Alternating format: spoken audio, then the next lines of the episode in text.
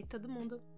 Antes de começar o episódio de hoje, eu queria só tirar uns minutinhos para agradecer você, caro ouvinte deste podcast. Recentemente, a gente se tornou 2 mil ouvintes por aqui. E o fato de que tem mais de duas mil pessoas achando que o trabalho que eu faço por aqui é interessante o suficiente para ouvir e compartilhar por aí é uma grata surpresa, não vou negar. Logo eu, né, que escrevo diversas páginas para roteirizar cada episódio que vocês escutam por aqui, eu fico até sem palavras numa hora dessas. Na verdade, a única coisa que eu tenho para dizer mesmo é obrigada. Obrigada por clicar em play, obrigada por escutar os episódios, por compartilhar no Instagram, por enviar o link para os amigos, é, por mandar mensagens incríveis pra gente aqui no Instagram, no Twitter, no LinkedIn, enfim. Eu tenho muito orgulho da pequena comunidade que a gente está formando por aqui e eu prometo continuar dando o meu melhor para trazer conteúdo de valor para vocês sempre, tá? Aliás, aproveita e se você ainda não segue a gente lá no Instagram, é TheCulturalCast. Lá por lá a gente posta muita coisa, assim, esporadicamente, e dá para ficar por dentro de todas as novidades sobre os episódios e as discussões sobre os temas que eventualmente vêm parar por aqui. E foi mais ou menos isso que aconteceu é, com o tema da vez aqui, na verdade. É, a gente vai falar hoje sobre marketing e ativismo no contexto atual do que a gente está vivendo, né? Agora que eu tô gravando é junho de 2020.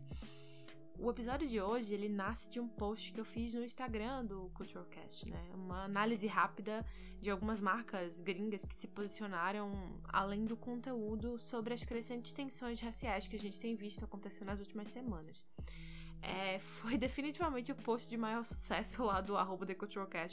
Muita gente mesmo salvou o conteúdo, compartilhou nos stories, enviou para alguém ou só me mandou uma mensagem para conversar sobre o assunto. E por mais que eu soubesse, né, que é um tema é, importante, que estava em alta no momento, eu fiquei surpresa, confesso, com essa, essa repercussão. Então, eu pensei, né? A minha proposta ali era trazer um panorama rápido sobre o assunto, mas eu achei que cabia também me aprofundar um pouco mais por aqui sobre tudo que está acontecendo. Quais são as iniciativas que as marcas estão abraçando agora? Qual é o contexto da cobrança ativa por parte dos consumidores? O que, que essas tensões revelam sobre consumo, propósito e posicionamento? O que, que a gente pode aprender a ouvir e observar o que acontece ao nosso redor? Como que a gente expande a nossa visão de presente para levar em consideração o passado e também o futuro? Como que podemos, de fato, trabalhar em prol de uma sociedade mais justa através da nossa relação com as marcas que consumimos? Eu não sei se eu tenho essas respostas, é bem provável que não. Mas o meu exercício aqui, como sempre, é exploratório. Então eu queria te convidar para continuar ouvindo e explorar essas questões comigo. Se estamos juntos, o processo é sempre bem mais rico.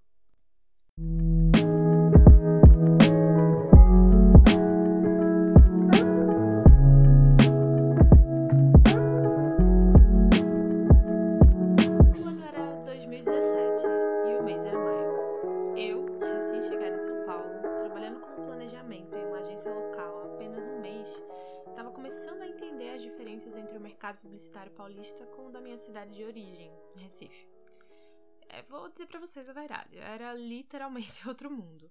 É, eu sou uma pessoa muito curiosa, então logo de cara eu comecei a procurar palestras, cursos, enfim, coisas que pudessem me ajudar a expandir um pouco mais o meu olhar e a minha experiência. Por coincidência, uma amiga que estava aqui há pouco mais, é, alguns meses a mais que eu, na verdade, ficou sabendo de um evento que parecia ser exatamente o que eu estava procurando naquele momento. Ela se inscreveu num sorteio, ganhou um par de ingressos e, muito generosamente, me ofereceu a oportunidade de ir com ela. O evento era o Planner Summit, organizado pelo pessoal da Media Education e voltado para planejadores de comunicação. E naquele ano, o tema era Planejando com Todos e para Todos. A curadoria de 2017 era sobre diversidade.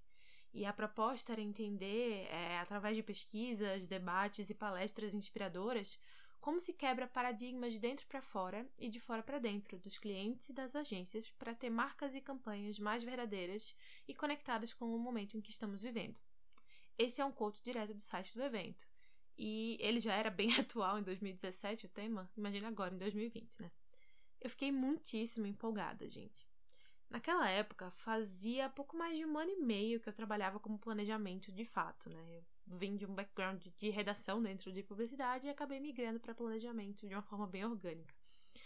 E assim, eu vim de um mercado que na época não tinha uma cultura de estratégia definida como o que eu estava vivenciando aqui em São Paulo. Então eu estava me sentindo bem perdida, e aí eu acabei abraçando essa oportunidade que era participar de um dia de aprendizado mesmo, assim. Eu queria entender mais sobre ir além de ambos os sexos, classe AB, 25 mais na hora de segmentar uma campanha. Eu queria entender o papel da estratégia dentro da comunicação como um todo. E até mais, o papel do estrategista dentro da agência e das marcas.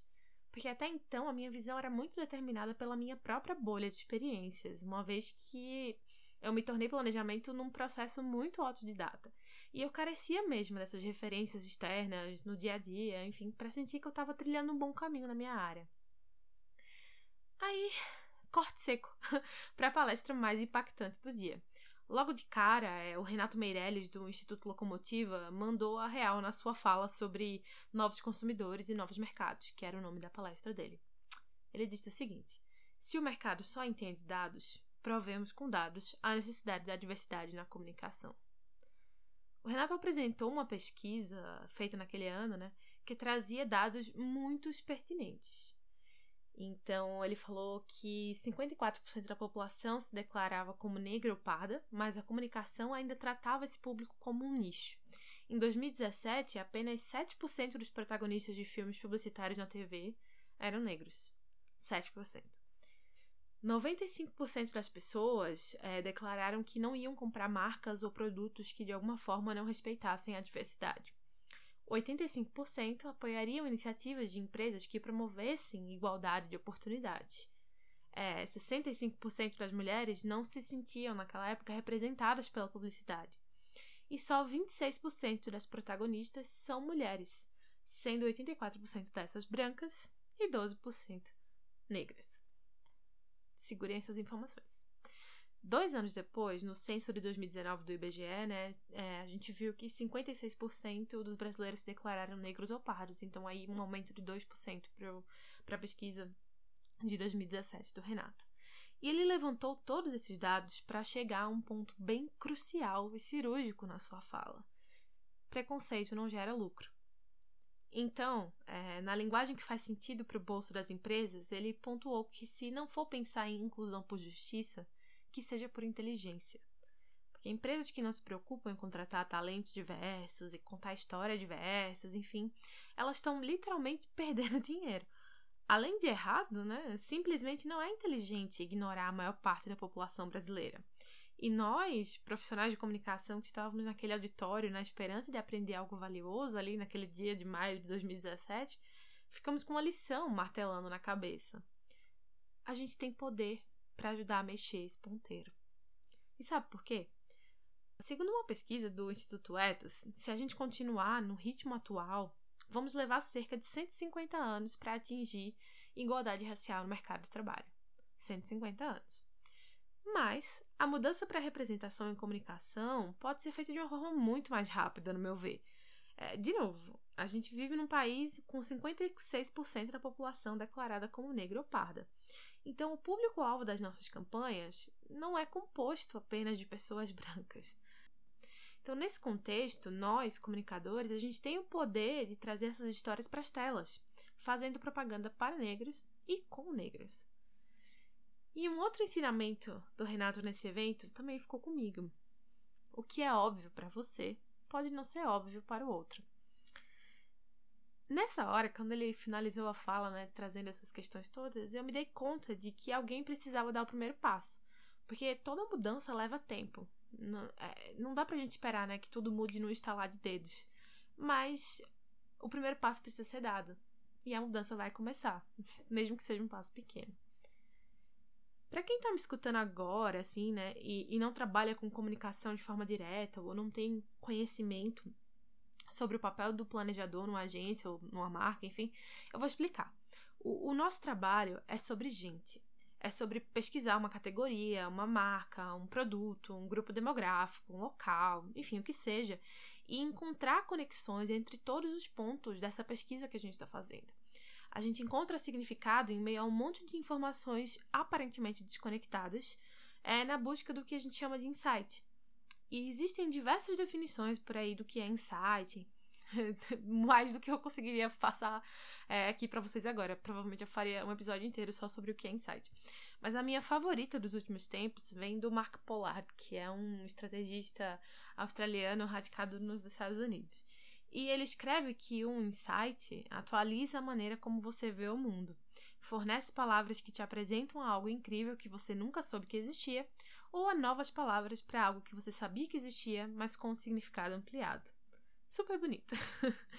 e a gente encontra esses insights é, na intersecção entre marcas, pessoas e o contexto em que elas estão inseridas. É um trabalho bem minucioso, quando bem feito, eu diria. E é, é por isso que na minha área, insights são vistos como algo extremamente importante. E eles importam, na minha visão, por um motivo bem singular. É, por causa das pessoas. Para ser um bom planejador, você precisa se importar com as pessoas e com a cultura em que elas estão inseridas. Senão, o resultado do seu trabalho sempre vai ser mais vazio.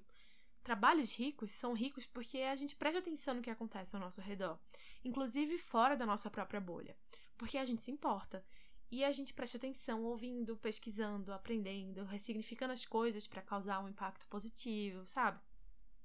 E eu tô falando tudo isso aqui, né? De um pedestal muito bonito e tudo mais. E tem muita gente que fala que publicitários têm um senso de importância bem elevado. Em outras palavras, que a gente tem um ego muito grande. É, eu não posso ignorar esse ponto, porque é bem verdade, sim, na minha experiência, pelo menos. Mas também é, é verdade que um trabalho feito com significado, com boas ideias, visando ajudar uma empresa a se posicionar melhor e a vender mais, pode sim ter impactos importantes na vida de muita gente, além do propósito inicial da comunicação, sabe? É aquela coisa, é, a publicidade ela é uma representação da cultura, mas ela também pode ajudar a formá-la. Então, eu vou dar um exemplo aqui para vocês da Mattel, né? A fabricante da Barbie. Aquela empresa de brinquedos. Na década ali de 1960, mais ou menos, quando foi lançada, a Barbie era praticamente sinônimo de infância para milhares de crianças ao redor do mundo.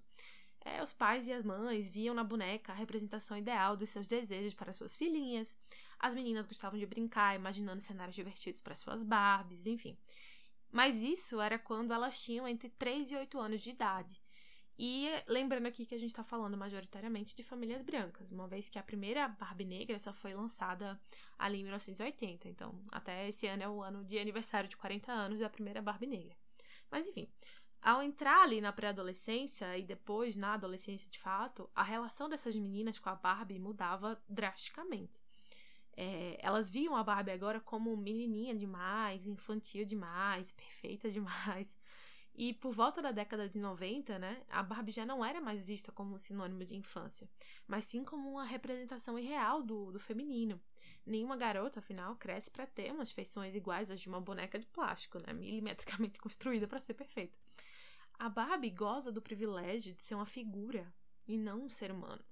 Mas na visão de incontáveis crianças que tentavam se enxergar através da ótica da boneca, essa linha entre o plástico e a carne, né, é difícil de discernir. E tudo isso que eu tô falando é, foi fruto de uma pesquisa feita é, nos Estados Unidos, tá? Eu tô linkando tudo no Medium. Mas, enfim, a Barbie, ela sempre refletiu e ela tentou se conectar com a cultura ao seu redor, né? Então, quando outras conversas começaram a surgir e a Barbie continuou a manter um status quo que já não definia e não refletia o contexto em que ela estava inserida, o bolso da Mattel começou a doer de verdade. É, por exemplo, em 2005, as vendas da Barbie, que representavam cerca de 25 a 35% das vendas da Mattel como um todo, estavam caindo a sete trimestres consecutivos, ano a ano. As vendas globais do terceiro trimestre em 2005 caíram 18% em relação a 2004 e as vendas nos Estados Unidos diminuíram em 30%. A situação continuou bem ruim para Barbie e para Mattel ali até meados de 2016, quando a marca começou a investir em diversidade, né, para suas bonecas, lançando linhas de Barbie que tinham profissões diversificadas. É, elas eram curvilíneas, elas eram altas, baixas, é, latinas, negras, enfim. A marca lançou filmes e iniciativas publicitárias visando comunicar esses lançamentos e a perspectiva de mudança, refletindo com a lente de quem vê a atuação do passado como parte da sua história, mas entende que o presente e o futuro têm também as suas próprias necessidades. E aí, ano passado, a Barbie completou 60 anos de idade e lançou uma campanha chamada A Última Geração de Primeiras, The Last Generation Firsts. E reconhecendo, né, que ainda há muito a ser feito para quebrar diversas barreiras para essas garotinhas. Então, agora em 2020, uma outra iniciativa super legal foi que eles se uniram à designer Shiona Turini. Eu não sei se eu falei o nome dela correto, mas enfim. É, essa designer é uma designer de moda, né? Ela já trabalhou com Beyoncé, com a Issa Rae, que vocês, se vocês não conhecem, é uma atriz maravilhosa, fantástica, tem uma série incrível na HBO. E ela criou uma linha de bonecas com diferentes tons de pele, cabelos e corpos em parceria com a Mattel. E tem uma sessão de fotos, assim, de tirar o fôlego dessa parceria. Eu vou deixar linkado no Instagram lá do podcast para vocês verem. Sensacional o trabalho que ela, que ela fez. Enfim, toda essa mudança levou a Barbie a registrar sete trimestres consecutivos de crescimento. O volume de negócios aumentou 14% em 2018 e ano passado as vendas aumentaram em cerca de 10%.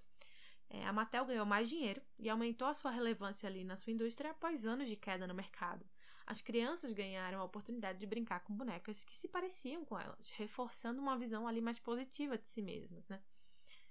E assim, gente, eu não sei dizer para vocês de onde veio o insight de expandir a linha de bonecas para incluir outros modelos, né? Pode ter nascido de uma necessidade de negócio ou da percepção interna da marca de que ela estava defasada já havia um tempo, da observação de uma agência de comunicação de que existia uma oportunidade com um público subrepresentado da voz desse próprio público que há tempos, né, há muito tempo, pedia por bonecas de todas as cores e todos os tamanhos, enfim. O que me chama a atenção nessa história toda é que esse insight foi observado. Os executivos, eles escutaram os insights. E eles agiram em cima dessa observação para transformar uma área da empresa que estava obsoleta em algo que está hoje na frente das conversas, né? Tá mais permeando a cultura do que estava ali por volta de 2005, quando as vendas e o crescimento da Mattel estava né, estagnado, ou então caindo. Então, a minha conclusão para esse primeiro bloco é que, assim, ouvir e agir de acordo com essas observações é bom para o negócio. É melhor ainda para ajudar a criar um mundo mais diverso. Eu diria até que é essencial. Essa é uma questão que não precisa demorar 150 anos para ser resolvida enquanto marca ou enquanto consumidor, né, eu peço que você olhe para o contexto ao seu redor, ouça o que está acontecendo e haja de acordo com o que você acredita. Faz toda a diferença.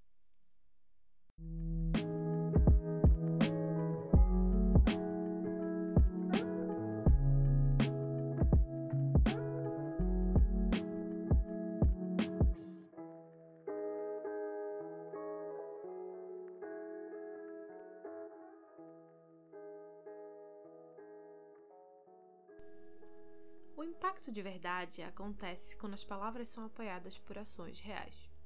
E é nesse contexto de observar, refletir e agir que eu chego no cerne da questão do episódio de hoje. Em meio ao caos de uma pandemia, a gente viu as pessoas começarem a se movimentar e as redes sociais foram tomadas por conteúdos declarando repúdio à violência e a atitudes racistas. Logo, diversas marcas começaram a se posicionar, usando sua voz e influência para criticar o problema também. O pulo do gato é que faz muito tempo em que a relação de consumo não é mais simplesmente uma troca de dinheiro por produto ou por serviço. É esperado que, pelo seu dinheiro e pela influência acordada das marcas que você consome, elas representem também os seus interesses. E é por isso que a gente viu pipocar comentários das pessoas cobrando de empresas atitudes concretas de combate ao racismo, ações que realmente beneficiem a comunidade, ao invés de só coletar likes e comentários.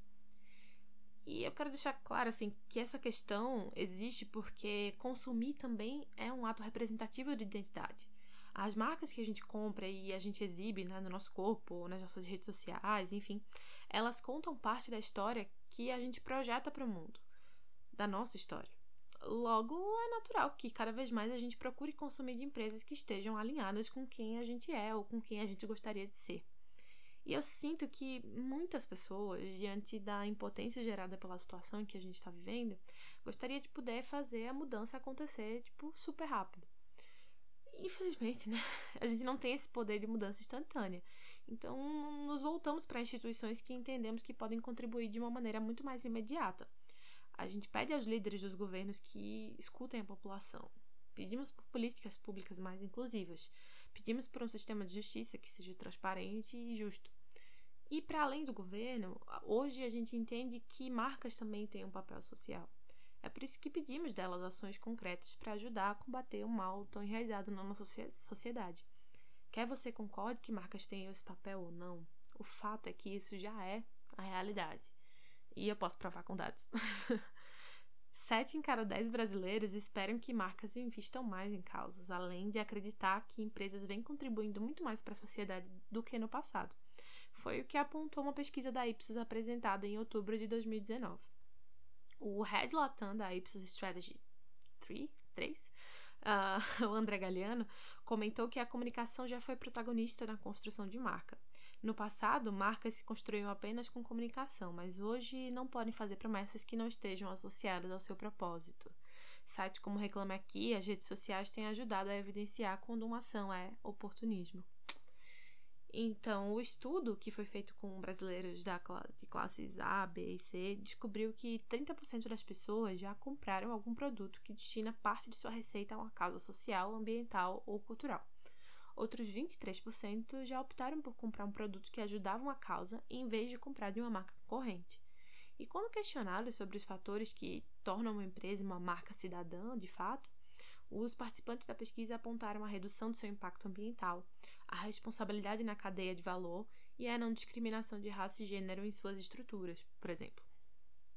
Uma outra pesquisa feita no ano passado, que é um estudo realizado pela Edelman, se eu não me engano é anual, né, que é o Trust Barometer, ele apontou que 63% dos brasileiros esperam que uma marca assuma um papel maior na sociedade.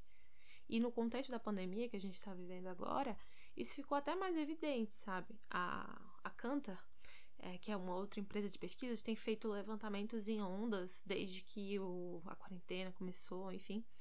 E um dos últimos é, levantamentos, da, acho que a onda número 4, apontou que para 29% dos consumidores, o papel mais importante de uma marca agora é ser o exemplo e guiar a mudança. Então, para mim fica claro que o brasileiro em geral ele almeja ser um consumidor cada vez mais consciente, apoiando marcas que se alinham com seus desejos. Mas ainda assim, eu vejo nisso um contraponto interessante com a questão, por exemplo, da conveniência. Porque, por mais que a gente deseje viver nessa realidade, o modo como o sistema funciona de fato não necessariamente permite isso. É um privilégio você poder consumir só slow fashion ao invés de fast fashion. É, é um privilégio poder comprar só na livraria independente do, do seu bairro ou da sua cidade, ao invés de optar pela conveniência de comprar na Amazon, por exemplo. Eu noto que nessa bolha da internet que faz esses questionamentos existe muita culpa, porque as pessoas não se veem capazes de ser o tipo de consumidor que gostariam de ser, ao invés de quem é possível que eles sejam. E eu confesso que nesse caso eu acredito em equilíbrio. Eu não vejo uma resposta única para essa situação, sabe? É sobre fazer a nossa parte sempre que possível, entender as nossas limitações até na hora de consumir e observar sempre o contexto das ações de cada empresa. E o que, que isso quer dizer? Hum, eu explico. Em 2018, a Nike escolheu o jogador de futebol americano Colin Kaepernick para estrelar a campanha de 30 anos do slogan Just Do It. A escolha se provou polêmica na época porque o jogador, é, em protesto contra o racismo nos Estados Unidos, ajoelhou-se durante a execução do hino americano antes de um jogo ali em 2016. É, e a internet, né, quando a Nike anunciou essa, essa parceria, se dividiu entre um grupo inflamado de raiva pela marca apoiar uma personalidade considerada problemática e um outro grupo que aplaudia a coragem da Nike de apoiar um jogador que usou sua relevância cultural para dar luz a uma causa de extrema importância. É, acho que não é spoiler dizer né, que houve um backlash. No dia que o anúncio foi no ar, a hashtag Nike Boycott ficou nos trending topics uh, lá nos Estados Unidos e as ações fecharam o dia em queda de 3,2%. Mesmo assim, as vendas da empresa foram até 42% maiores na semana da campanha em relação ao mesmo período é, do ano anterior. E alguns dias depois daquela queda inicial nas ações, né, a Nike já tinha recuperado esse valor. As ações haviam crescido em 5% e resultaram num ganho de 6 bilhões de dólares para a marca. Até aí, ok, como diria Vitor Oliveira. O problema para a Nike começou, na verdade, em maio desse ano, quando atletas olímpicas dos Estados Unidos desabafaram sobre a Nike, alegando que a empresa cortou 70% dos seus pagamentos de patrocínio porque elas engravidaram. Empresas como a Nike dizem para nós sonharmos alto. Nós dizemos: que tal se vocês parassem de tratar a gravidez como doença? Relatou a corredora Alicia Montanho em um vídeo para o The New York Times que expôs a situação. Né? Depois de toda a repercussão que é, essa conversa gerou, a empresa mudou a sua política de pagamentos e é, também de lidar com as atletas grávidas. Ainda bem. Mais recentemente, quando as marcas começaram a se pronunciar sobre os protestos que tomaram conta nos Estados Unidos, é, a Nike foi uma das primeiras a soltar uma mensagem de apoio.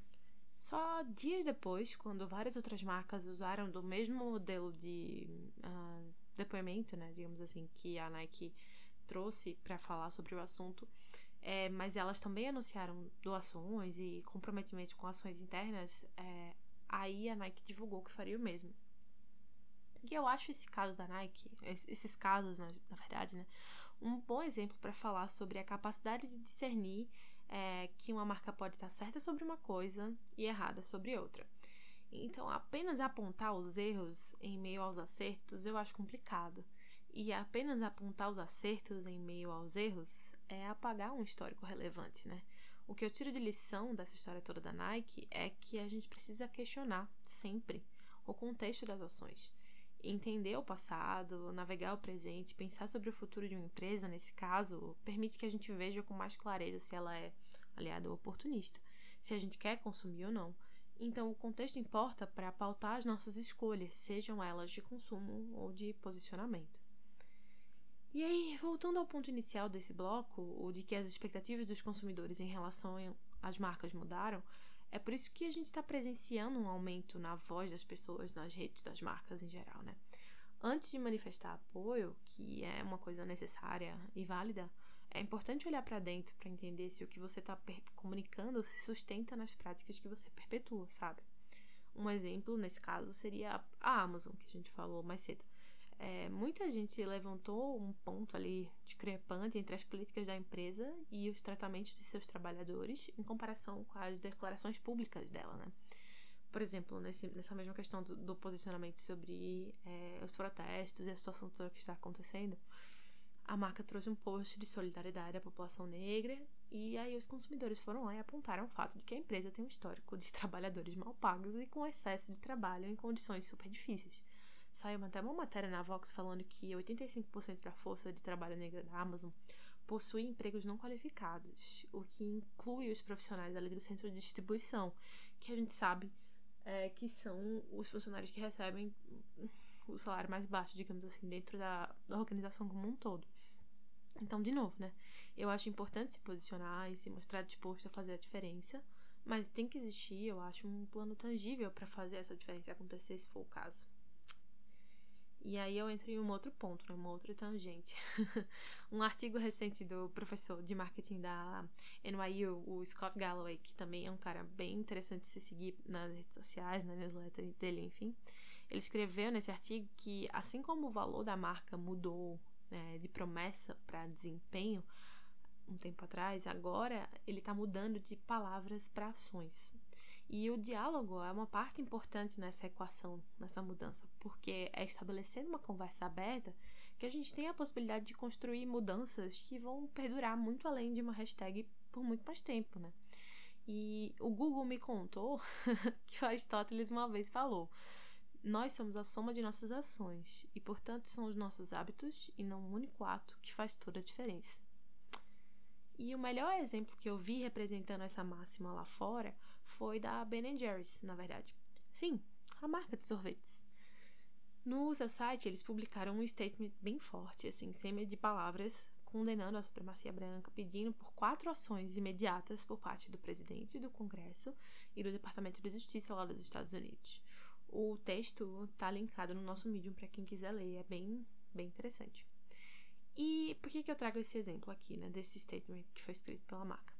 É que os cofundadores da Ben Jerry's, o Ben Cohen e o Jerry Greenfield, Faz muito tempo que eles falam sobre causas é, da justiça social, tanto através do seu próprio ativismo, quanto através de sabores que, de sorvete que a marca lança, né?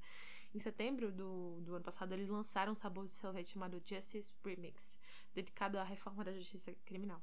E outros sabores socialmente conscientes que a marca lançou nos últimos anos incluíam Save Our World, com o objetivo de chamar a atenção para as mudanças climáticas, e I Do, I Do, escrito com do de massa, eu acho, em comemoração à legalização do casamento entre pessoas do mesmo sexo. Em 2016, esses cofundadores até foram presos em protestos contra a corrupção na política. E essa série de hábitos né, que a gente percebe que existem por trás da companhia, é, e não uma ação única, foi o que fez a marca receber tanto apoio por seu posicionamento agora em 2020. Porque as pessoas é, prestam atenção nas marcas e nos posicionamentos que elas tomam ao longo do tempo em diversas situações. Então é coerente o que eles estão fazendo. E isso é uma coisa positiva na visão dos consumidores. E para quem quiser ver o que diversas outras empresas estão estão agindo, estão fazendo de forma concreta lá nos Estados Unidos, a Forbes está publicando, aliás, está compilando uma lista atualizada periodicamente. Também deixei o link no medium.com/culturalcast. E aí, o meu ponto é, quando eu fiz o, o post lá no Instagram que começou essa história toda desse episódio, eu pedi para as pessoas me indicarem, assim, ou nos comentários ou no inbox, marcas brasileiras que estavam fazendo uma coisa similar. E não tiveram muitas, assim. Tudo bem que eu tenho poucos seguidores no Instagram, mas eu aqui no Brasil até agora só vi duas marcas que abriram suas redes para explicar como pretendem demonstrar o seu comprometimento pra, com a construção de hábitos que realmente podem fazer a diferença. A primeira delas foi a Amaro, a, a marca de roupas, né? Que publicou um carrossel lá no seu Instagram detalhando um plano de ação de curto e médio prazo. E a segunda foi a Zezeres, que eu acho que é assim que fala, que eu conheci através de um comentário feito pela Luciana Moleta lá no Instagram do podcast. E de uma maneira bem similar, a Amaro também publicou um carrossel detalhando as atitudes que eles estão tomando para combater o racismo de dentro para fora, né? Se você viu outros exemplos, me manda lá no arroba TheCulturalCast, por favor. eu vou adorar ver.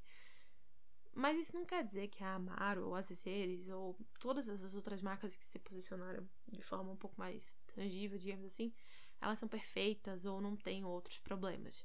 Eu acho que pelo contrário, né? Nos próprios posts de comprometimento que elas fizeram, existem comentários apontando outros aspectos que precisam ser levados em consideração. Mas eu entendo que existe aqui uma curva de aprendizado e que essas marcas todas estão dedicando seu tempo e seu dinheiro para fazer a diferença, ou para tentar fazer a diferença, se posicionando publicamente perante suas comunidades para que exista uma noção de responsabilidade sobre aquelas ações que eles estão tomando, sabe? E eu acho isso uma coisa positiva. Retomando ali minha fala lá no primeiro bloco, que eu disse que toda mudança precisa começar de algum lugar, né? Um primeiro passo, eu acho que esse é um bom primeiro passo. Então, eu acho que mais do que apontar erros passados, aqui eu faço a escolha de entender o contexto e dar o benefício da dúvida para o futuro. Eu entendo que é o meu papel como planejadora ser a voz que decodifica a cultura dentro da relação cliente e agência e marca. é, é o meu papel como planejadora questionar as coisas e também é meu papel saber que eu nunca vou ter todas as respostas talvez aqui, né, questionar a realidade ao meu redor seja o meu primeiro passo para começar a fazer a diferença.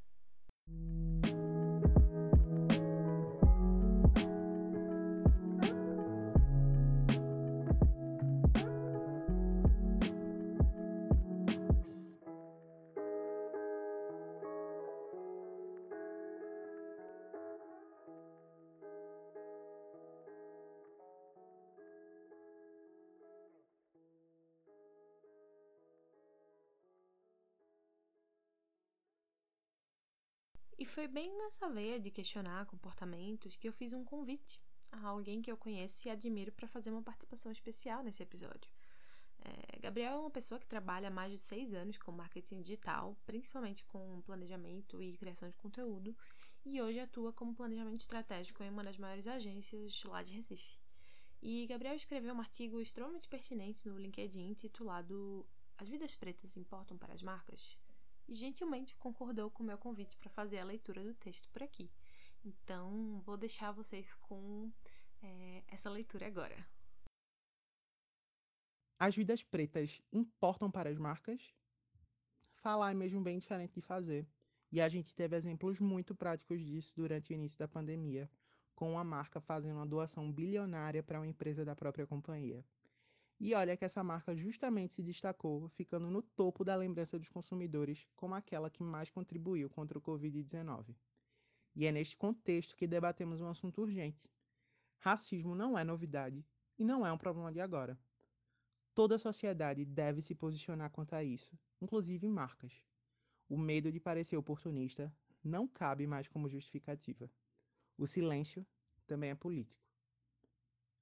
Uma pesquisa da Morning Consult revelou que 71% dos norte-americanos afirmam que é importante que um líder empresarial lide com a desigualdade racial no seu trabalho. Segundo estudo brasileiro feito pelo Google, em parceria com o Instituto Datafolha e a Mindset WGSN, a pauta mais urgente para a população preta daqui é a inserção no mercado de trabalho. Pretos ganham cerca de 60% da média salarial de brancos. E o que é que os nossos chefes têm feito? A mudança tem acontecido nas agências de publicidade? Existem grupos organizados de pessoas pretas na empresa em que você dedica seu tempo? Fazer a diferença não é só fazer conteúdo. Fazer a diferença é abrir sua carteira. Mas dá para fazer mais, como escreveu um funcionário do Facebook sobre a recente doação de Mark Zuckerberg. Ao invés de colocar dinheiro nisso, não podemos adotar um posicionamento verdadeiro, mudando as nossas políticas e os nossos produtos para chegar na raiz deste problema? Porque estamos parados deixando nossa plataforma ser usada para ameaçar e incitar a violência. Nós, pessoas pretas que trabalham no mercado de comunicação, estamos tentando mudar isso.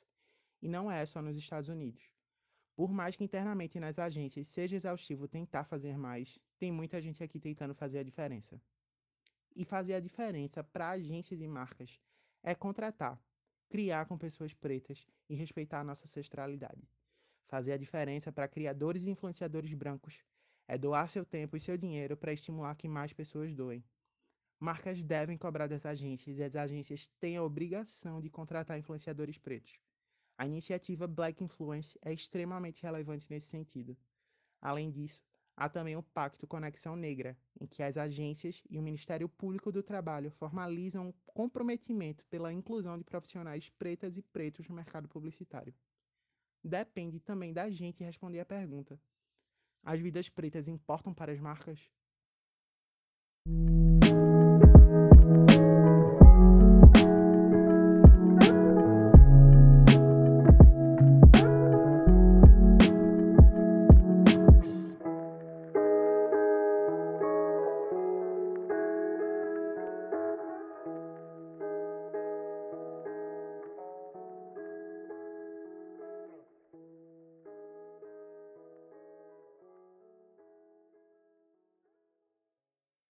Gabriel, muito obrigada por ter topado aparecer por aqui com essa contribuição tão rica.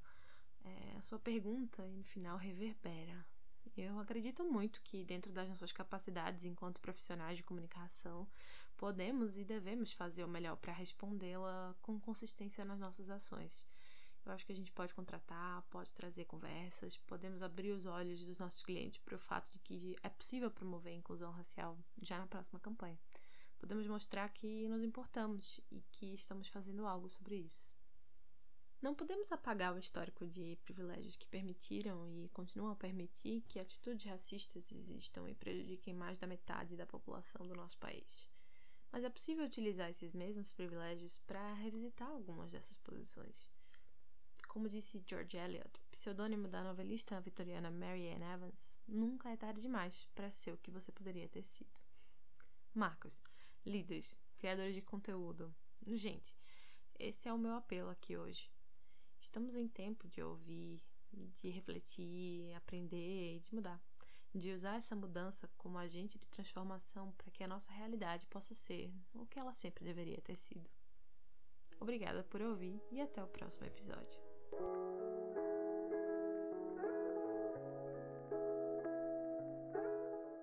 O Culturecast é escrito, editado, produzido e apresentado por mim, Beatriz Bulhões.